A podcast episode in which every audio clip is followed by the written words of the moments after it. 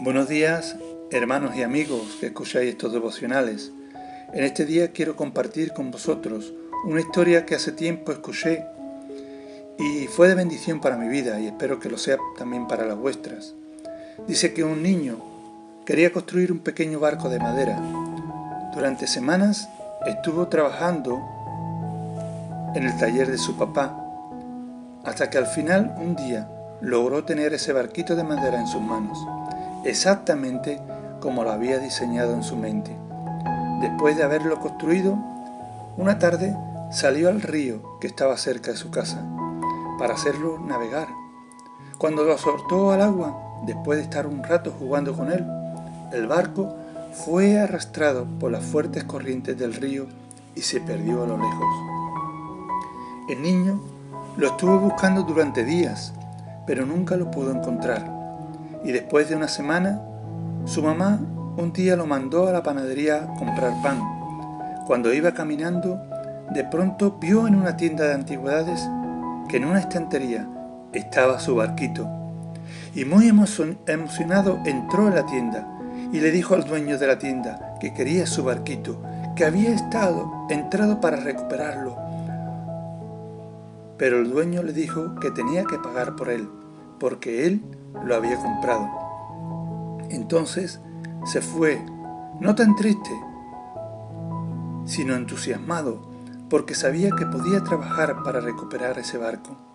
Empezó a trabajar con su papá y su tío en la carpintería. Después de algunas semanas, logró recaudar el dinero para poder recuperar su pequeño barco. Y llegado el día, fue muy feliz a la tienda y le dijo al dueño, Aquí está el dinero que me dijo que costaba mi barco. Por favor, démelo. El dueño sacó el barco y se lo entregó en las manos. El niño salió muy contento de la tienda. Se detuvo por un momento para observar su barco y dijo, mirando al barco, ahora eres dos veces mío, porque yo te hice y yo te compré. Y reflexionando en esta historia, eh, me doy cuenta de que esta era nuestra condición. A ti y a mí, Dios nos formó con sus manos y nosotros nos extraviamos en las corrientes de esta vida. Nos apartamos de Él cuando pecamos. Cuando desobedecimos, nos desviamos del verdadero camino, viviendo para nuestros para nosotros mismos y para nuestros placeres y deseos, alejándonos de su propósito para nuestras vidas y llegando a pertenecer a otro dueño.